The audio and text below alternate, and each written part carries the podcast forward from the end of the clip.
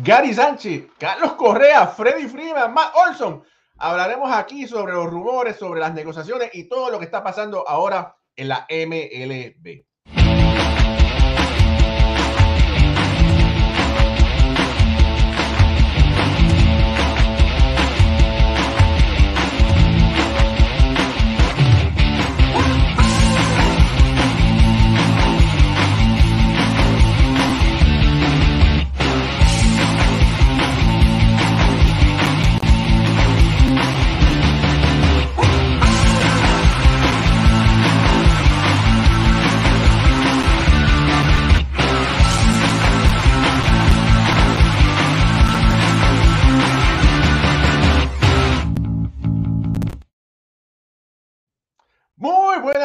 Familia del béisbol, bienvenidos a otro programa más de béisbol entre amigos por aquí, por béisbol ahora. Mi nombre es Raúl y Ramos, directamente desde New Jersey, el corazón donde nació el béisbol. Y me acompañan mis amigos y compañeros Alfredo Ortiz desde Puerto Rico, Pucho Barrio desde Puerto Rico y el señor Ricardo Guibón desde Caracas, Venezuela. Hoy Jorge Colón Delgado tiene el día libre pero está bien, sino que solamente se ganó el día libre sin paga, pero bueno, lo tiene libre. Bueno, familia, el béisbol comenzó y de qué manera. Han habido transacciones interesantes, ha habido contrataciones de agentes libres y ayer eh, Ricardo y un servidor tuvimos que salir a casi las 11 de la noche para hablar el supercambio donde he visto lágrimas, he visto eh, celebraciones en algunos casos, y es porque el novio de Charito Padilla y de nuestra amiga Beatriz, Gary Sánchez, fue cambiado de equipo, ¿verdad? Está, eh, ahora es miembro del equipo de Minnesota. Lamentablemente, también los Yankees perdieron al gran Gio Urchela. Ganaron tres peloteros. Eh, ganaron a a Donaldson, que es el tercera base. Eh, ganaron a Califa, ¿verdad? Que es un shortstop y puede jugar también catcher y puede jugar tercera base. Y ganaron también a un receptor que se me escapa el nombre. A Ben Rotter. A Ben Rotter. Para unos dicen que el cambio fue malísimo para los Yankees porque perdieron Uchela, otros contentísimos porque se va Sánchez. Eh, en mi opinión, fue un cambio beneficioso para los Yankees pero eh, les costó traer, van a, llevar 50 millones de dólares, 50 millones de razones a un pelotero que se desconoce si va a poder producir lo que se espera de él. Ricardo Guibón, buenas noches. Rápidamente, ya, ya, familia, tiene que ver lo que hablamos ayer a las 11 de la noche, pero en síntesis, ¿te gusta el cambio, sí o no? Todavía no me gusta. Y, estoy tratando de convencerme con el cambio. Yo siento que los Yankees primero eh, mejoraron considerablemente su defensa, tanto en el campo corto como en la tercera base. Eh, Josh Donaldson, para tener 36 años y haber pasado por algunas lesiones, sigue siendo un gran tercera base defensivo. Y hoy en sus primeras prácticas de bateo en el George Steinbrenner Field de Tampa, conectó par de cuadrangulares y algunos hasta que se fueron del estadio. No fueron cuadrangulares de los que se pasan por encima de la pared y ya, sino fueron bastante largos los batazos de, de Josh Donaldson. Entonces, viendo que Donaldson puede batear y al mismo tiempo que Kainer Falefa es un gran campo corto y que de hecho ganó el guante de oro por encima de Shella en el pasado 2020 jugando la tercera base, ni siquiera en el campo corto. Entonces, en defensa están mejorando muchísimo.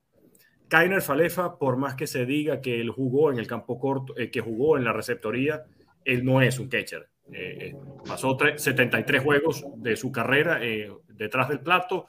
Esto no lo hace un receptor de todos los días. Por eso viene Ben Rotter, que tiene muchas proyecciones o que se habla muy bien de este receptor por lo que sea, por lo que es capaz defensivamente hablando más con el bate no ha demostrado todavía lo que puede hacer, por eso hay que analizarlo con más calma, pero todo indica, y por eso te digo, eh, Raúl, para terminar, que no me termina de gustar el cambio porque no se ha visto a ciencia cierta lo que va a ser por completo el movimiento de los Yankees. Anoche reportamos que fuertes cercanas con las bases llenas nos indicaban que iban por Trevor Story.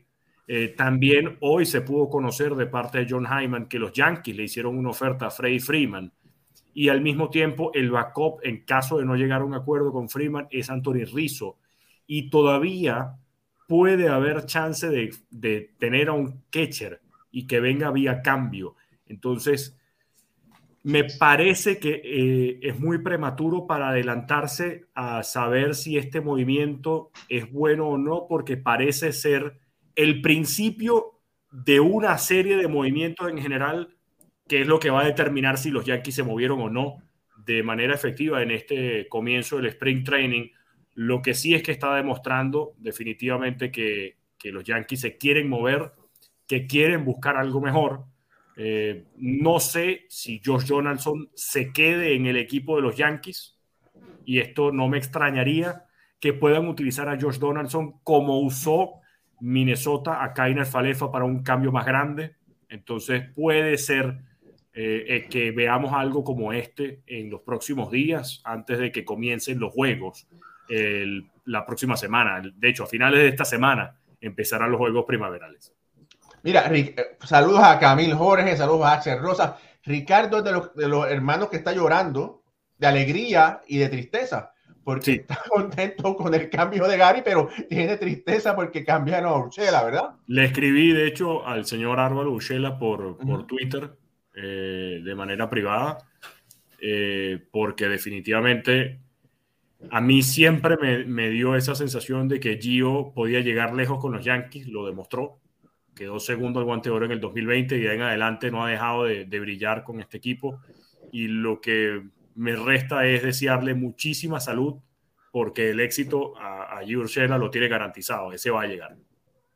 Bueno, eh, Urshela es exitoso, no importa, ¿verdad? Encontró el éxito con los Yankees de Nueva York. Yo tengo la certeza que va a seguir siendo un pelotero exitoso.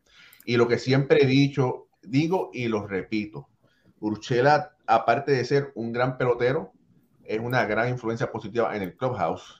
Sin duda. Ese cambio se dio por Dio Urchela. Ahí dice, hay veces, mi abuela decía, hay que dar de comer del ala para comer de la pechuga, ¿verdad? Eh, y eso fue lo que pasó, ¿verdad? Eh, y aparte de que sea un buen pelotero, un buen compañero del clubhouse, es también tremendo eh, pelotero para la comunidad y es el tipo de pelotero que hace las organizaciones ser mucho mejor. Así que de verdad, mucho éxito a Gio Lo vamos a seguir cubriendo. Aquí hablamos de todos los equipos, ¿sí?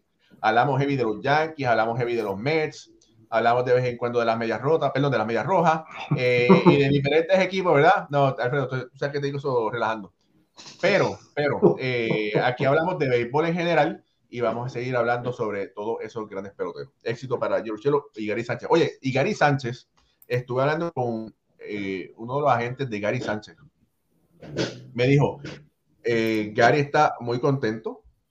Eh, se tiene un peso que se le quitó de encima. Así que podemos esperar posiblemente un gran año de Gary Sánchez. Sí. quería decir algo del cambio. Dale pucho y después yo le doy. Este, era como único tú podías vender a, Gary Sánchez en estos momentos. era como único podía salir de él. Eh, me imagino que trataron de vender otros peloteros y no lo mejor que la, mejor opción era era Gio para salir de él y se la dieron. Gary podría ser que, que destelle, ¿verdad? En cuestión, vimos en los Yankees lo hizo, tuvo un año de verdad sobre 30 cuadrangulares. En Minnesota no está jugando con la misma presión, alguien por ahí en, en los comentarios lo dijo, y es verdad, no está jugando con esa presión de estar en New York que sabemos que Gary, eh, aunque estuvieron unas, unas últimas temporadas no fueron muy buenas, pero habían, tenía momentos en la temporada que se, cuando calentaba, ¿sabe? veíamos lo que podía hacer y en Minnesota... Pues, Tenía que calentar bastante. Sí. Sí, pero, pero, pero, el cielo podía ser el límite y por eso es que Brian Cashman no quería salir de él, porque sabía lo que podía, era capaz de hacer. Yo creo que una de las cosas que lo afectó fue que tres, eh, por tres o cuatro años consecutivos le cambiara el instructor de, de cacheo. Tú no puedes decirle toda temporada, va a hacer esto y después trae, botas al tipo traes a otro y dice, no, tienes que cambiar y hacer esto otro. Y después al tercer año, no, trae otro nuevo y tiene que hacerlo todo diferente. Eso tiene que influir en la psiquis de un pelotero. Y está en la, está en la presión de, de que no me sale nada cachando, o hice un passball, o, o no arreglo esto, para entonces ir a batear. Están la, las dos partes, las cosas más, dos cosas de las más difíciles en juego las hacía él. Una que es batear, que la hacen los nueve que juegan, pero la otra es detrás del plato, que tú tienes que, ¿sabes? Tú eres el, el, el que está a cargo de, de verdad, de, del barco, básicamente, en ese terreno, y él, pues, con, esa, con ese problema defensivo que tenía que estar en la mente de él, definitivo. So, vimos lo que pasa. Pucho, y sabes al mismo tiempo qué pasa, que para un jugador tan joven, que al mismo tiempo se le ha criticado, además que no habla inglés, y que, de verdad, sabemos que Gary Sánchez habla inglés, solamente que no, a lo mejor no se atreve lo suficiente para, para mantener una rueda de prensa eh, completa hablando inglés. Solo que cuando tienes este tipo de críticas constantemente encima y al mismo tiempo la prensa en Nueva York es distinta a la que puede ser en otro estado, creo que vamos a ver al mejor Gary Sánchez ahora con, con, Minnesota. Lo que no vimos con los Yankees, probablemente lo vamos a ver con los Twins. Y eso, por un lado, me da muchísima felicidad, porque siempre hay que desearle lo mejor a los peloteros, eh, sea en tu equipo o sea en, en, en otro. Y, y, creo que quitarse esa presión, como bien indicas, lo va a ayudar muchísimo en la parte defensiva, pero sobre todo en la parte ofensiva. Siempre se dijo que lo mejor de Gary Sánchez era su bateo contrarrestándolo y poniéndolo como ejemplo también con Gleyber Torres. Con Gleyber se sabía que la defensa era promedio, no iba a ser un campo corto eh, ni remotamente cerca a Cal Ripken Jr., a Derek Jeter, a Nomar García Parra y a cualquier otro campo corto de, de esa generación.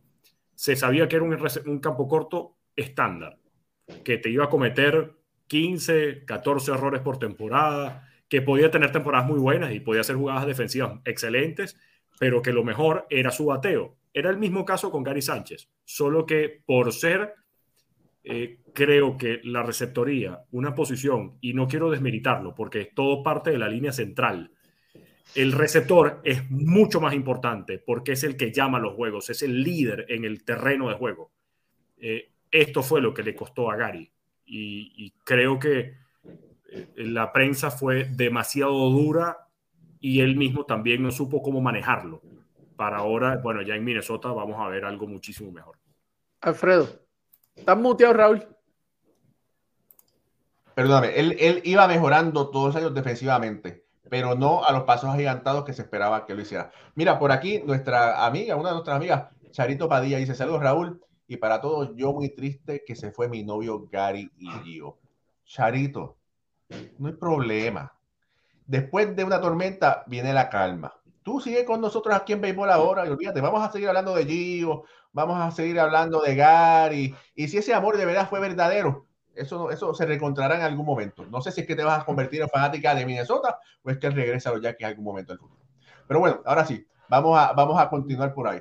Eh, oye, eh, quería decir algo de, de eso. Dale, que, sí, sí, mira, eh, pues todavía no, no, vamos a saber lo exitoso que es este cambio para ninguno de los dos lados hasta, hasta, que pase algún tiempo y veamos el desarrollo de la temporada, obviamente.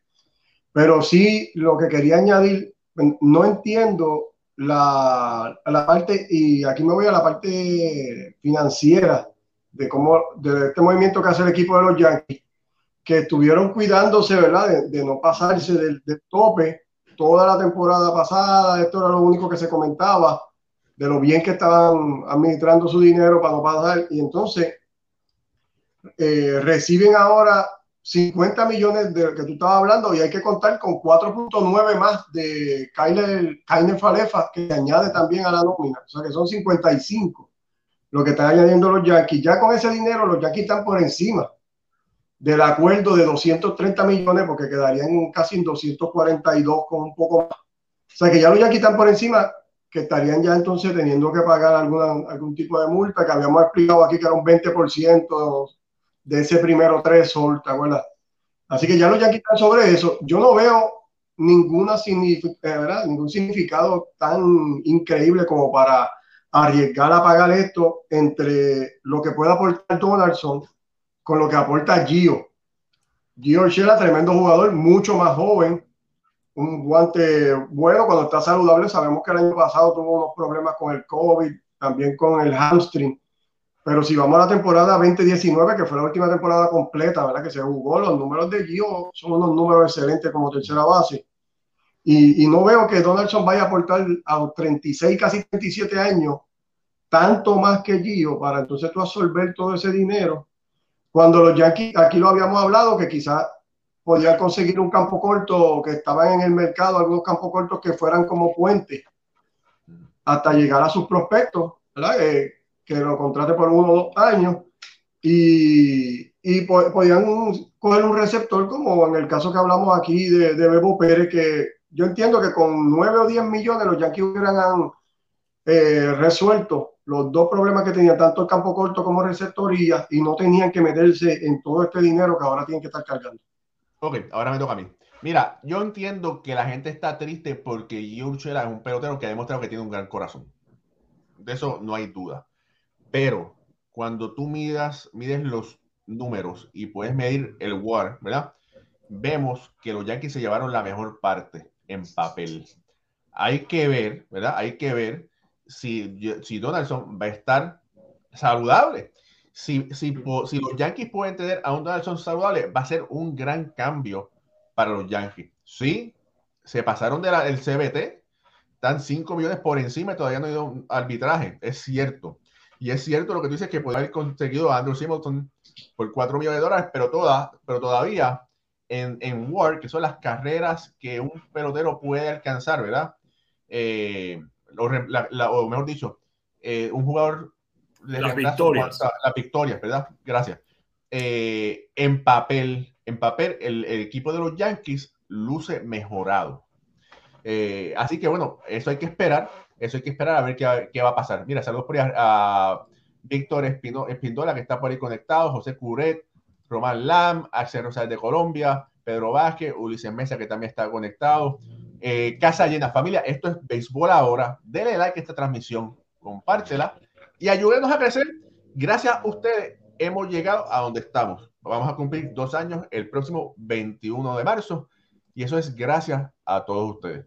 Mira, oye, José Serralta no perdona. Y el, pobre hombre se va y dice, Gary Sánchez, Mr. Fútbol. A mí me da miedo, bueno, no me da miedo, ¿verdad? Porque si uno tiene miedo, comprarte un perro.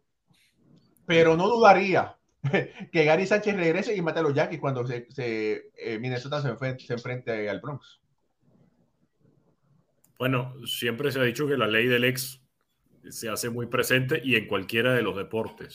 Eh, a mí no me extrañaría que pueda tener Gary Sánchez uno de esos, una de esas noches o una de esas tardes espectaculares cuando se enfrenten contra los Yankees. Es más, eh, de hecho, déjame revisar un segundo el calendario de los Yankees de Nueva York para ver cuándo efectivamente es el primer juego entre ellos pero sí será divertido y creo que la fanaticada primero va a reconocerlos a los dos, eh, los va a recibir con mucho cariño eh, por el trabajo que hicieron juntos, por, por el tiempo en el que Gary Sánchez y, y Urshela mantuvieron relaciones con el equipo, porque también fueron dos peloteros, por más que hayan sido muy criticados, fueron dos peloteros extremadamente queridos, sobre todo Gio.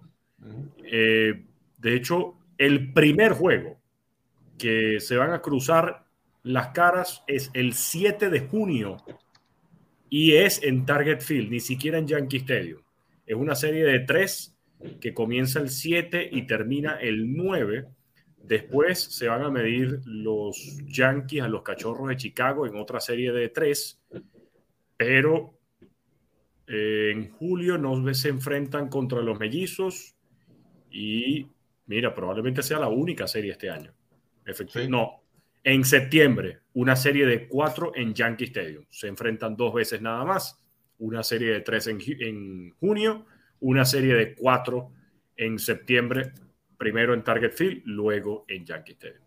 Mira, eh, quiero hacer una pausa y es porque es para mí un gran privilegio y un gran honor felicitar a uno de nuestros más fieles seguidores al papá de nuestro Alfredito, Alfredo Ortiz, que cumplió 75 primaveras. Cumple hoy. Eh, Cumple, hoy, sí, cumple hoy 75 primavera junto a nuestra, a su señora, su esposa eh, María López, ¿verdad? La mamá de Alfredo. Sí. Eh, y, y, fíjense, hay que decir que este caballero. el mismo día? ¿Quién? No. ¿Cumplen los dos el mismo día? No. no. Hay, que, hay que decir que este señor merece un premio doble, porque aparte de cumplir 75 años casado, ha estado casado felizmente 46 años con una fanática de Boston mientras él es fanático de los Yankees. Así que, por favor, don Alfredo, díganos cuál es la receta, porque eso tiene que ser un Vietnam continuo durante la temporada regular. Bueno, muchas felicidades. Y tiene un hijo de Boston. ahí, imagínate, ¿qué, se va a hacer, verdad? Pero bueno, eso, eso pasa, eso pasa. Eso pasa. Bueno, nosotros, ojo, nosotros sabemos que él hizo el mejor trabajo del mundo. Lo que pasa es que siempre sabemos que hay uno que otro, uno que otro ganado que se va. No, no, uno que otro ganado que se va del rebaño. Eso, eso lo sabemos. El adoctrinamiento no le sale completo. bueno, ahora sí. Eh, se dio un gran cambio, ¿verdad? De Oakland y no a los Yankees. Fue Atlanta. Lo que le cerró las puertas a Freddie Freeman para el equipo ganador de la Serie Mundial del 2021. Pucho, ¿te tomó por sorpresa ese cambio? Ah, sí, de verdad que sí. No, no, no pensé que, Atlanta, bueno, lo, habíamos comentado, ¿verdad? El, programa pasado creo que fue que yo lo dije que la relación de, de Freddy Freeman con Atlanta no fue la mejor. Eh, terminaron bien, ¿verdad? Con el campeonato, pero no, no, no tenían la mejor relación. Y aquí con este cambio lo demuestra. Eh, Atlanta trae a Matt Olson, para, obviamente para la primera base. Eso da indicios de que Freddy Freeman no regresa. Eh, los equipos favoritos hasta el momento han sido los, los Yankees de Nueva York. Ricardo, me imagino que tiene que estar al tanto sobre eso. Y los Dodgers, que han estado también eh, fuertemente en, la, en las conversaciones. Estuve leyendo, y, y los Blue Jays en las últimas horas se han reportado que, eh, han, entrado en la, en la conversación. Eh, pero los más que eh, los Yankees, ¿verdad? Que es lo más que se ha reportado, hubo, había como una pequeña duda, ¿verdad? Por la localización, New York, el área, el estilo de vida, pero hasta el momento no, no se ha reportado nada, pero... Mira, saludos a José Chevel Guzmán, ex lanzador del equipo de Texas y los Chicago Cubs eh, de Santa Isabel, Puerto Rico. Saludos, Chevel, y gracias por estar conectado. Ahora sí, seguimos. Eh, mira, te voy a decir una cosa. Para mí fue sorpresivo ese cambio con Atlanta. No lo, yo no lo vi venir. y estoy seguro que cogió mucha gente con los pantalones debajo, ¿verdad? Porque siempre se mencionaba a los Yankees, se mencionaban otros equipos. Eh, yo no sé si los Yankees deban ir tras Freddy Freeman porque sería un contrato de mucho dinero cuando tienen que firmar a Aaron George. Ricardo, ¿sí o no? ¿Tú firmarías a traerías a, Freeman? Es difícil, eh, porque estoy pensando muchas cosas en este momento. La primera, tienes en este momento 41 personas, 41 jugadores en el roster de 40. Tienes que sacar a uno. Eh, al mismo tiempo, la primera base la puede cubrir Luke Boyd. Para mí es una duda. Pudiera que sí, pero por los años que tiene Luke Boyd en el equipo, no me es confiable por las lesiones y no me es confiable porque tampoco en la defensa muestra una mejoría considerable.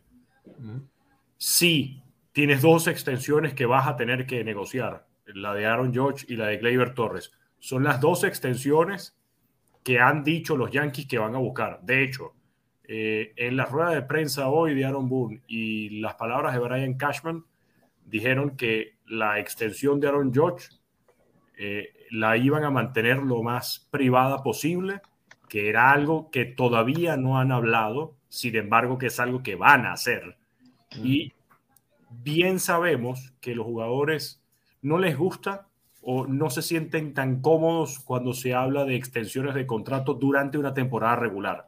Es decir, o lo hacen ahorita o no lo hacen sino hasta el final de la temporada con los dos, con uh y con, con George. Yo no sé si a Gleyber la va a ofrecer. Sabiendo entonces que ellos se van a tener que preocupar por este dinero, pero para el próximo año, mira, puede ser entonces que veamos algo distinto, porque además el año que viene el umbral del CBT también aumenta.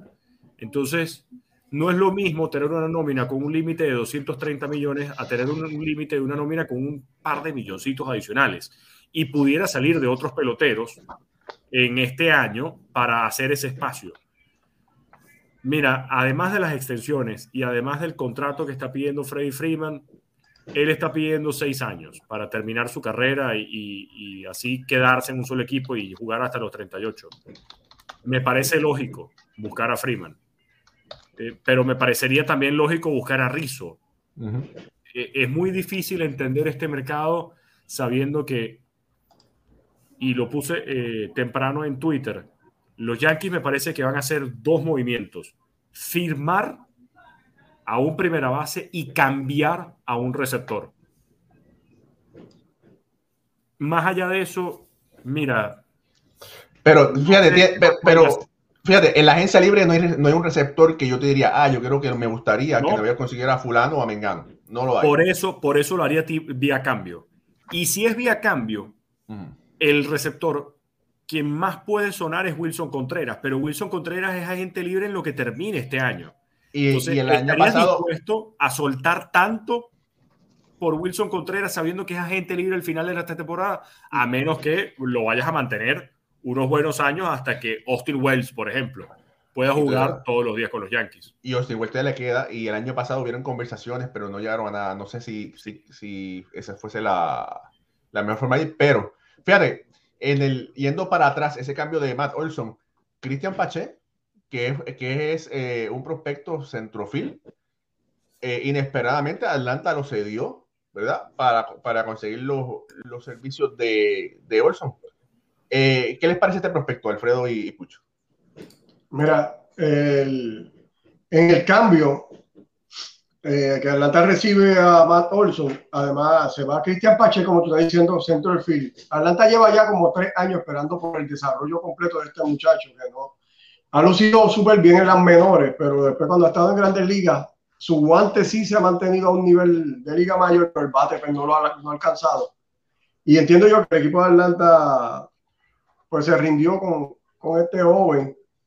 Y, pero Atlanta también envía un gran prospecto que es el receptor Langeliers, Langeliers, Chia Langeliers. Ese, ese receptor estos dos jugadores son el centro importante de este cambio, además van dos lanzadores más. Pero Pache tiene todas las herramientas para ser un jugador de grandes ligas, pero como muchos de los jugadores, ¿verdad? No, no se ha podido desarrollar todavía, así que no sabemos lo que este jugador se pueda transformar. El equipo de Oakland es un buen equipo para, para que este muchacho tenga oportunidad de juego para ver si entonces puede, puede llegar a hacer lo que se espera de él. Familia, hay que tomar en cuenta también perdón, que Matt Olson en, en, el 2023 ya va a ser la gente libre. Así que el equipo de Atlanta, luego de este año, ya el año que viene, tiene que estar pensando en algún tipo de negociación con este jugador para, para entonces no, no, perder todo. En este caso, sin se quedan sin la firma de Freeman y también perderían a Matt Olson si no entienden. Eh, buen, buen, ángulo, Alfred. Eh, quiero, familia, quiero compartir con ustedes en este momento hay sobre 300 personas conectadas en las diferentes plataformas de YouTube y Facebook. Eh, gracias, gracias, gracias. Eh, denle like a esta transmisión. Eh, suscríbase a nuestro canal. Denos follow en, en Facebook y ayúdenos a crecer. De verdad que gracias a ustedes es que hemos podido ir creciendo poco a poco, pero con paso firme y se lo agradecemos a todos ustedes. Ok. Eh, han, ocurrido también más, más, cambios, más contrataciones. Eh, Nelson Cruz eh, al equipo de Washington, donde va a servir posiblemente de consejero, de, de Jedi Master a, Juan Soto, que Juan Soto posiblemente no necesita un, un, Jedi, un Jedi Master, pero sí necesita alguien, ¿verdad? Con más experiencia, con mucha más experiencia, un buen jugador, eh, para que lo siga llevando por el buen camino. ¿Qué les parece esta contratación, eh, Ricardo? ¿Perdón? ¿Qué te parece la contratación de Nelson Cruz para el equipo de, Washington? Mira, me encanta. Me encanta. Y me encanta porque va a ayudar muchísimo a Juan Soto. E, esa combinación Soto-Cruz, primero lo va a, va a, proteger muchísimo a Juan Soto, porque cuando los tengas uno y dos, eh, uno detrás del otro en el line-up, vas a tener que eh, escoger tu peor, sí, vas a tener que escoger tu peor medicina. O te enfrentas a Soto o te enfrentas a Cruz. Por lo general, van a escoger preferir lanzarle a, a Nelson Cruz para después, eh, bueno, pasar de boletos a, a Juan Soto o al revés. Si Nelson Cruz está primero, le dan las bases por bolas a, a, Nelson Cruz, que corriendo bases no representa gran peligro, y eh, teniendo que pedirse ante Juan Soto, y ahí, si te equivocas con el dominicano, adiós luz que te apagaste. Por eso creo que me gusta mucho el cambio, porque primero a Nelson Cruz es un lujo verlo. Nelson Cruz es uno de los peloteros que después de sus 35 años, excluyendo la temporada de, del 2020, tiene siete temporadas consecutivas conectando más de 30 cuadrangulares, 35 cuadrangulares. Lo que ha hecho es una bestialidad, eh, comparándose con Barry Bonds y con Han Aaron, los únicos peloteros de más de 35 años que han podido conectar semejantes cantidades de cuadrangulares. Eh, verlo un año más me encanta y que además el contrato de Nelson Cruz es de un año más opción, o sea que podemos ver a Nelson Cruz todavía dos años más, que es mejor todavía. Me Oye, encantó el cambio con los nacionales de Washington. Y, ojo, y ojo, a Nelson Cruz le hacen falta dos temporadas buenas. Si Nelson Cruz tiene dos temporadas buenas, sería un buen candidato para el de la Fama. Sin duda, sin duda. No, y la baja de el que ellos, el de Washington que se retiró, eh, ¿cómo es que se llama? Eh, Zimmerman era. Zimmerman. Ah, Zimmerman, sí, sí, resuelve, sí. Que, ese era básicamente, obviamente no, no, no estaba al nivel de, de, Nelson Cruz, pero ese era el veterano, ¿verdad? Uno de los veteranos que ellos, ellos tenían. Y al tú traer ahora a, a, a Nelson Cruz, tú te refuerzas aún más. va, va, a estar muy divertido esa alineación.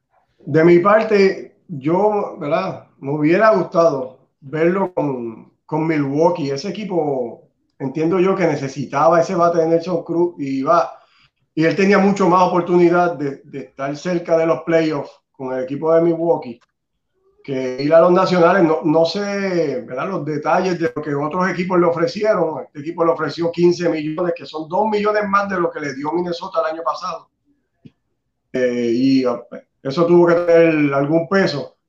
Eh, no lo veo mal, ¿verdad? Los nacionales, porque como estamos explicando, y ahí tú tienes a Josh Bell también, que es otro slogger que en esa alineación, que estos tres jugadores, uno detrás de otro, van a representar una buena ofensiva. Pero me hubiera gustado, ¿verdad? Me quiero ir por otro lado, y me hubiera gustado verlo en otro equipo más contento para este año, quizás, como hablamos, los cerveceros. Mira, y Steve Cohen sigue dando maceta. Consiguió los servicios de Chris Bassett. Ahora, óyeme, esa, ese cuerpo monticular de los Mets en papel mete miedo. ¿Qué les parece? Bueno, si, si se mantienen saludables, creo que todo puede ser un gran trabajo. Eh, a mí la, lo único que no me gusta de la rotación de los Mets y, y es por, por el fanatismo, se ve, el corazoncito lo tengo a flor de piel. Creo que Carlos Carrasco no va a ser el, no va a estar parte de la rotación. No sé, hay algo que me dice que pueden escoger a Taiwan Walker como el quinto de este, de este puesto y eso es lo que no me gusta. Ahora Sin embargo, Ricardo, estoy, aquí con los nombres perfectos, o sea, están blindados por todos lados.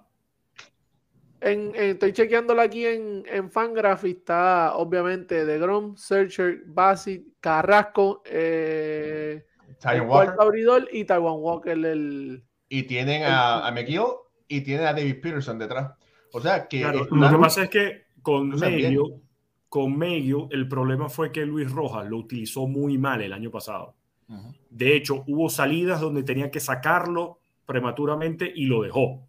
Y salidas donde lo tuvo que haber dejado y no lo hizo. Entonces, esto hizo que los números de Medio el año pasado no fueran tan buenos. Quizás por eso las proyecciones no son tan prometedoras para este joven lanzador como pudieron haber sido. Pero ojo, cuidado con Megill porque es un gran lanzador para los Mets. Sí, no, de verdad que sí. Oye, eh, de, mi, parte yo sí, yo sí estoy contento, Raúl, con, con, el movimiento. Me parece que el, equipo de los Mets cogió un gran, gran tercer abridor que podría ser uno y dos en otros equipos. Y Basit viene a ser el tercer abridor, obviamente, por, por, el talento que tienen los Mets en los dos haces. Pero mira, tengo aquí uno, Basit 25% de strikeout rate, un 6.1 de watt rate, tuvo un whip de 1, un fit de 3.34. Sabemos que el año pasado recibió aquel bolazo en el área de la cara que lo sacó y tuvo los pantalones de todavía volver y tirar eh, dos salidas más al final de la temporada. Así que este, este joven le da gran profundidad al equipo de los Mets y, entiendo yo que sí, que, que pone a los Mets ahí a, a pelear directamente con, con, los más grandes de la Liga Nacional. Mira, y, y Raúl, oye, ajá, dime. Otavino. Y Otavino, sí, pero Otavino fue firmado por los Mets. Sí, pero hay que ver cuál Otavino viene, si el bueno o el malo, ¿verdad? hay que ver, así, que no podemos hablar. Lo que sí, sí perdieron a familia y entra Otavino. Ya los Mets tuvieron un solo caballero de la noche. The Dark Knight eh, se fue Matt Harvey y, ahora le toca a Otavino hacer el trabajo que sabe hacer.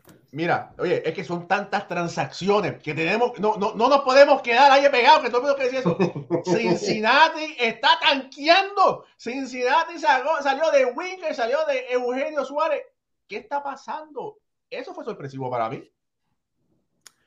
Eso fue, eh, eh, ahí tú te, das cuenta de los equipos que no, no quieren competir. Mira, la eh, palabra empieza así. Exacto. Y fue de los que votó en contra. Fue de los que el dueño de Cincinnati fue el que lo votó en contra de subir el CBD. Tú no le vas, ellos, no le van a dar dinero a, a mis castellanos. Ellos no le van a dar dinero. Entonces tiene a Winkel, Eugenio Suárez. Ya lo salieron de él. Dije, no, no, no hay espacio. Son, son, son prospects, ¿verdad? Son, son jóvenes, son chamacos jóvenes que, que vimos la, la temporada, lo que pueden hacer, y tú los cambias por, por nada y los envías a Seattle.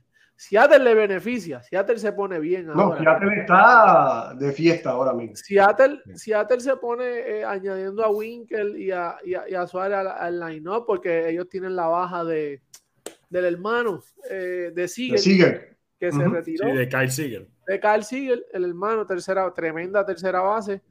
Eh, le hicieron un favor, le hicieron un favor, lo reforzaron. Y no, sabes que además esto favorece a Chris Bryan, porque uno de los equipos donde se sospechaba que podía ir Chris Bryan era Seattle. Si no se quedaba en San Francisco, Seattle podía ser otro destino, siendo Seattle un equipo que está buscando ganar, porque sabe que le puede competir a los Astros de tú a tú, como lo hicieron el año pasado al final, buscando ese, ese tercer puesto, o más bien, ese segundo puesto del comodín contra los Atléticos de Oakland. Ahora, con este cambio de Eugenio Suárez y Jesse Winkler a Seattle, se favorece más la opción de que Chris Bryant puede ir a Colorado o,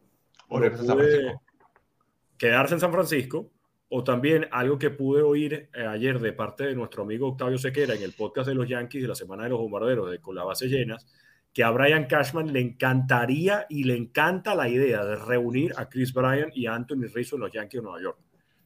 No sería descabellado pensarlo, pero el problema es que Chris Bryan es nuevamente un agente libre y los Yankees tienen que salir de peloteros de su roster. Uno de ellos al que tienen que salir es Luke Boyd. Entonces, eh, pero los Boys son solo 5 millones. Pero los Boys son solo 5 millones, no aguanta, o no, tiene que salir mucho más. Familia, mira, por ahí Cruz dice, ¿cambiaron el horario? Saludos. No, hermano, lo que pasa es que la hora cambió. Siempre salimos a las 8 y media hora del este y ahora Estados Unidos, New Jersey, Nueva York se, se empató, ¿verdad? Con Puerto Rico, Dominicana y bueno, se, se, continuamos saliendo a las 8 y media hora del este de los Estados Unidos. Eh, oye, eh, disculpe familia, ustedes están escribiendo como loco, pero hay tantas cosas que queremos cubrir que no puedo, lamentablemente hoy no me, no me da el tiempo de leer los comentarios, pero gracias por, por escribir, de verdad que sí. Eh, tengo que traer Carlos Correa. Tengo que traer Carlos Correa. ¿Qué está pasando con Carlos Correa? Yo le voy a decir lo que está pasando con Carlos Correa. Escribí un artículo sobre eso. Muy bien. ¿verdad? Eh, Carlos Correa, como yo dije anteriormente lo sigo diciendo, eh, los Orioles de Baltimore le dieron una oferta, 10 años y 300, casi 360 millones de dólares. Una excelente oferta. Sí, sigan, sigan, por favor, sigan para que lo estoy diciendo yo, ¿verdad? Entonces, ¿qué es lo que pasa? Correa cambió de agente, Scott Boras. Si Scott Boras termina negociando ese, ese contrato, a Boras no le toca todo ese dinero, le toca muy poco de la comisión. Y entonces Boras, que es un mago maquiavélico, ¿verdad? Dice, no, no, yo tengo que crear otra cosa para poder ganarme mis chavitos, porque a mí no me gusta dejar un peso encima de la mesa y menos compartir mi comisión. Pues entonces empezó conversaciones con Jim Kramer, el dueño de los Astros de Houston, donde eh, le dice, bueno, ¿qué tal si firmas a por un año? Posiblemente por sobre 45 millones de dólares, quebrando el récord de dinero en una temporada, y después lo firmamos eh, por más tiempo, o hacer un contrato donde en el primer año Correa puede hacer un opt-out, ¿verdad? Yo te voy a ser sincero, si yo soy un equipo en reconstrucción, yo no quiero ofrecer un contrato donde un pelotero puede ir salirse el primer año porque la reconstrucción se me va al piso. Entonces, hasta este momento, lo digo yo, ¿verdad? Fuentes confidenciales a, con la base llena y a béisbol ahora me siguen diciendo que la mejor oferta económicamente es la de los Orioles de Baltimore. Eso era hasta esta tarde, todavía no sé qué ha pasado. Hay que ver, todavía Correa no ha firmado. Eh, hay que ver qué otro equipo está dispuesto a ofrecerle por encima de los 300 millones y si los otros están dispuestos a ofrecerle esa cantidad de dinero. Pero hasta ahora, que yo sepa, son solo los, los Baltimore Orioles. Trata de averiguar, porque algo que sería interesante ver es cuánto tendría que compartir Scott Boras con el agente anterior de Carlos Correa para ver si efectivamente no es la palabra avaricia, pero, pero sí la decisión de firmar por un año con los Astros para evitar compartir el dinero con el agente anterior y luego entonces para 2023 firmar un contrato grande como el que está buscando o el que está ofreciendo los Orioles de Baltimore puede ser algo real. Si no es mucho el dinero, el que tiene que compartir, entonces perfectamente la opción de los Orioles de Baltimore puede ser la más real.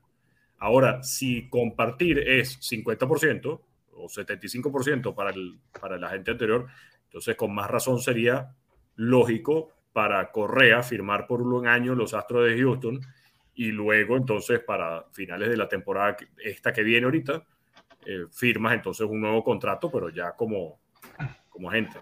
Familia, sobre 425 personas en, toda, en, en, YouTube, en Facebook, con nosotros contados. Gracias, gracias, gracias. Sigan dándole like a esta transmisión si es posible. Suscríbase a nuestro canal, denos follow y gracias por seguir ayudándonos a crecer como show, como podcast. Es muy importante para nosotros porque nos gusta hacer esto con todos ustedes. Adelante mucho. Lo, hablando sobre lo de Correa, lo que pasa es el si él decide hacer ese contrato de un año. Es un riesgo. Es un riesgo. Esa es la primera. Ahí voy. Eh, sabemos quién es Scott Aquí, ¿verdad? Todo el mundo que está aquí, los personas que nos están, viendo. la gente de Baltimore lo está odiando. ¿Saben? Ese es el papá de los agentes. Ese es el, el papá. Eh, él no va a compartir, no creo que vaya a compartir un por ciento de 300 millones cuando es un contrato que él va a negociar. Eh, y la agencia libre de, de campos cortos, Ricardo, el, eh, muchachos, el año que viene no va a estar fácil para Carlos Correa ofensivamente. Ofensivamente él va a tener que, que poner un número, no los de este año, va a tener que poner mejores números. El año que, el año que viene a la agencia libre viene Tim Anderson, de uno de ellos viene Tim Anderson, Trey Turner, eh, que esos son los dos que ahora mismo. Eh, son ofensivamente en el campo corto, son, eh, ¿sabes? Otra cosa. Y Carlos Correa sabemos defensivamente que elite, ofensivamente es un tipo que no ha dado todavía más de 26, 26 honrones, lo más que ha dado, no ha impulsado 100 carreras. él tiene que si se va a tirar eh, eh, eh, esa maroma, ¿verdad? Como decimos por ahí, tiene que, estar bien seguro que este año, ¿verdad? Viene bien preparado. Mira, Jorge Caraballo, mira, mira, Jorge Caraballo, nuestro amigo Jorge Caraballo, mi vecino, que vivimos casi cerca. Dice, yo comparto la opinión de Enrique Rojas. Correa debe irse con el que más que le ofrezca en estos momentos y punto. Y asegura su futuro y el de su familia. Sí, y la cosa es, esto no es un secreto a voces. Correa está mordido porque quiere más de, de los 325 que sigue recibió. Y es más, quiere dinero por encima del de Francisco Lindor. Así que hasta este momento, hasta este momento, el único equipo o el equipo que tiene la oferta más alta son los Orioles de Baltimore. Gústele a quien no le guste, incluyendo a mi amigo y hermano Jorge Colón Delgado. Mira, por aquí. Pregunta. Espérate, espérate, espérate. Héctor VIP Master. Saludos, mi gente, desde Sydney, Australia. Saludos, Héctor. Gracias oh. por conectarte. Bueno, buenos días y buen provecho el desayuno. Esto, bueno, aquí en Estados Unidos la gente ve Baseball News en el desayuno, pero bueno, si está en Australia, vea béisbol ahora para desayunando. Mira, y una pregunta para, para los tres.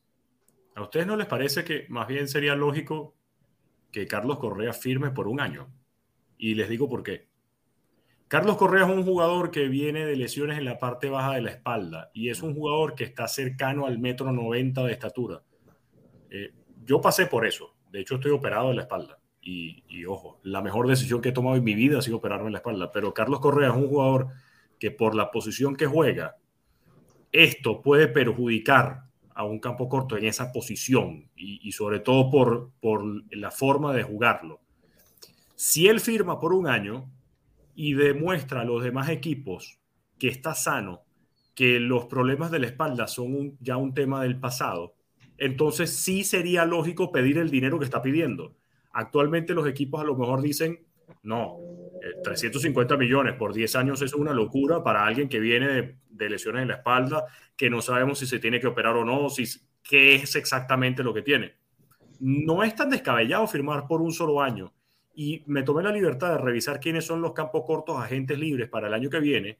Y son Sander Bogarts, apenas 29 años, Elvis Andrus con 33, Didi Gregorius 33, José Iglesias 33, Tim Anderson 28, Anderton Simmons, 34, pero no sé si esto se afectaría por el contrato que acaba de firmar, eh, por el cambio de Anderton Simmons a, a Minnesota. Eh, Eire Adrianza, Wilmer Difo, Alcides Escobar, Tri Turner, Dansby Swanson, Aledmis Díaz y José Peraza. No son muchos los agentes libres para campo corto el año que viene. Pero son ofensivos. Los que son, los, los ¿sabes?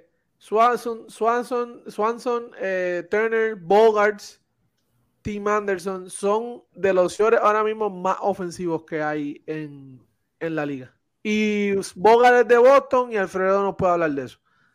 ¿Qué les parece? ¿Pero les parece lógico eh, firmar por un año para demostrar que está sano? No, oye, pero ¿para qué te vas a arriesgar? oye, coge el pájaro, hermano, y olvídate de los mil volando. Tú sabes, son 300 razones. Ahí pero a lo mejor no están dispuestos a darte tanto. pero si, si, te estoy diciendo que Baltimore está dispuesto claro, a... es Baltimore.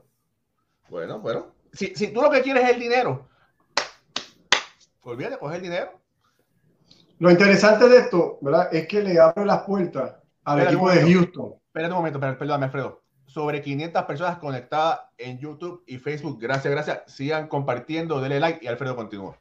Sí, bueno, eh, muchas gracias a todos. Share, por favor, a esta transmisión para que mucha gente nos escuche.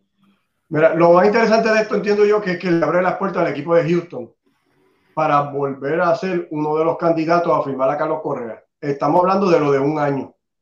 Porque si yo entiendo que el equipo de Houston podría hacer alguna oferta atractiva a Carlos Correa.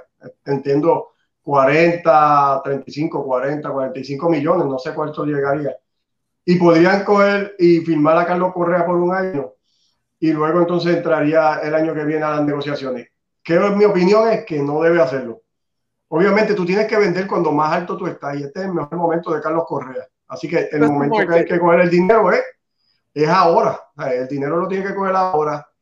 Los campos cortos del año que viene ninguno le puede cargar ni el bulto a Carlos Correa ahora mismo. Y y no lo voy a estar comparando con ninguno de ellos, obviamente, pero ninguno le puede cargar el bulto a, el uniforme se le parece de Baltimore. Fíjate, está, bueno, está bueno para coger un Sharpie y ponerle así y dice Baltimore. Sí, después te busca un revólver. Ya, por lo menos el color lo tiene. ¿Verdad? Te vas a ir mirando obligado. Sí. Eh, antes que nada. Mira, así. Espérate. espérate. Mira, quiero saludar a Pedro Ramos. Eh, Pedro Ramos nos ha hecho una donación. Don Pedro, gracias, gracias, gracias. Eh, no tenemos, aquí no campana, pero si hay, si hay, agradecimiento. Ah, mira, Alfredo, ¿vas a, hacer, ¿vas a hacer la ola? Ok, Alfredo, haz la ola. Ok. Ahora, ahora. Uh. ¿Cómo es? Eh, si hay gracias. Gracias, de verdad que sí. Eh, bueno, y Pedro Ramos no es primo mío, no es que, no es que le esté enviando al primo, somos, somos el mismo apellido, pero somos parientes, pero que yo sepa no lo somos, pero bueno, nadie sabe. Pedro, bienvenido a la familia, eso no es nada. Ahora sí. Eh, hemos ah, ok, Carlos Correa, oye, hemos hablado de, un montón de cosas. Eh, ¿qué, nos queda? Quiero preguntarle a, a, Ricardo, Ricardo, eh, Rodón, ¿filmó muy barato en San Francisco? Creo que no. ¿Tú crees? Creo que no. De hecho, creo que no. Creo que, creo que fue justo el mercado. Eh, Carlos Rodón, cuando revisas números, cuando revisas estadísticas, lo que más destaca de él fue ese, ese no hit no run de hace un par de años. Pero, mira, creo que para lo que se habla de Carlos Rodón, no, no es tanto, ¿eh?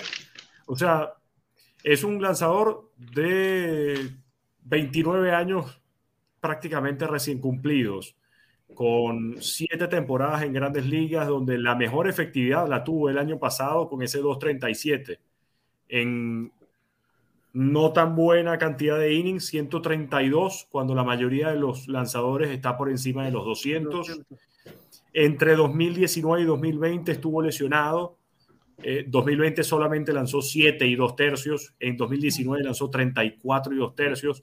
Sí, es una mejoría significativa lo que tuvo en el 2021, pero me parece que más bien le dieron lo justo y necesario para garantizar y que, bueno, sigue demostrando en San Francisco lo que puede hacer. Ojo, ayuda muchísimo la firma, porque salió Kevin Gaussman.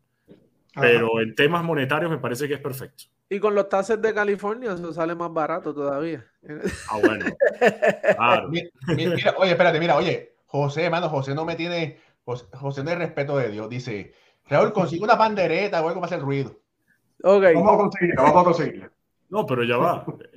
En Baseball News lo hacen de una manera y nosotros podemos hacerla de otra. No ahora, la ola, hay que practicarla, hay que practicarla. La, la ola empieza Raúl, baja por Alfredo, sigue por Pucho, después yo Ok, ok, vamos, dale. Ah, mucho, mucho, se quedó ahí, pero.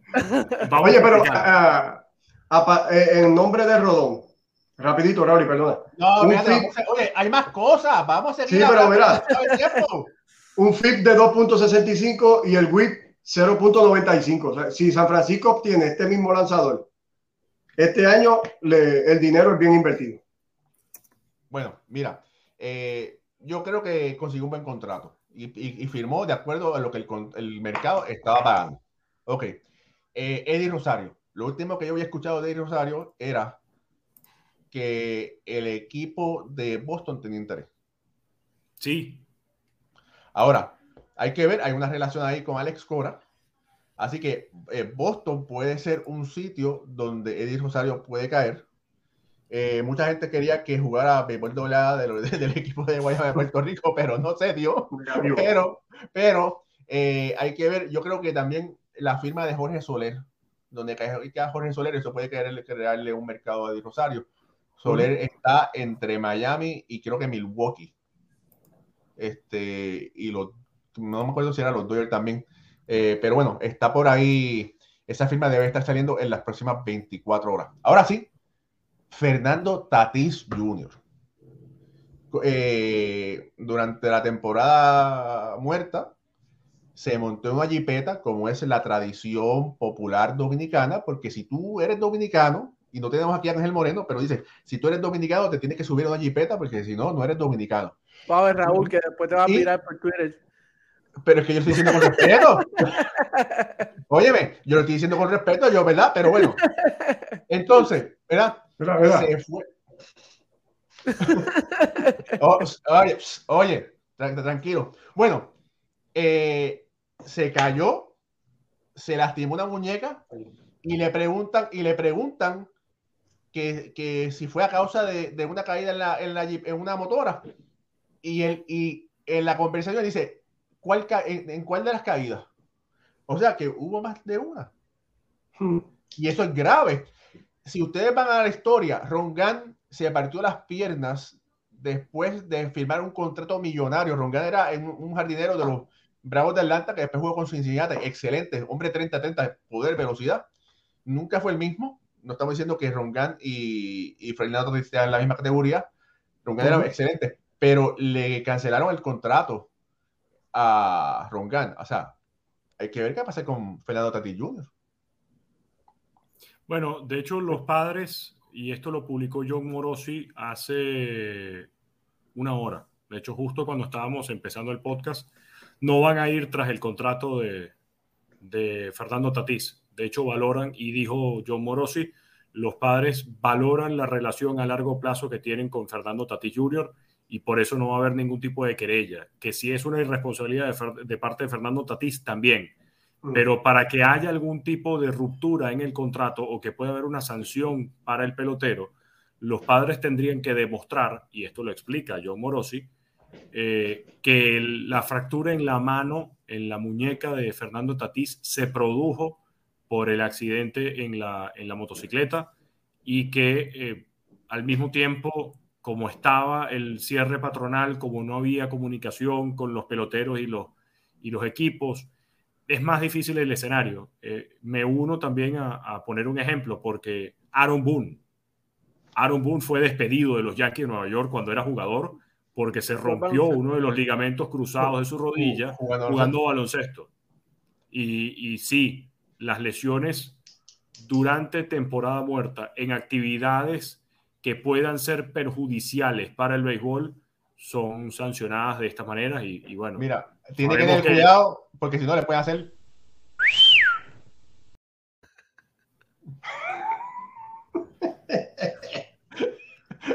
Eh, pero familia, eh, estamos casi llegando al, al, fin de esta transmisión. Ricardo se como que se congeló, ¿verdad?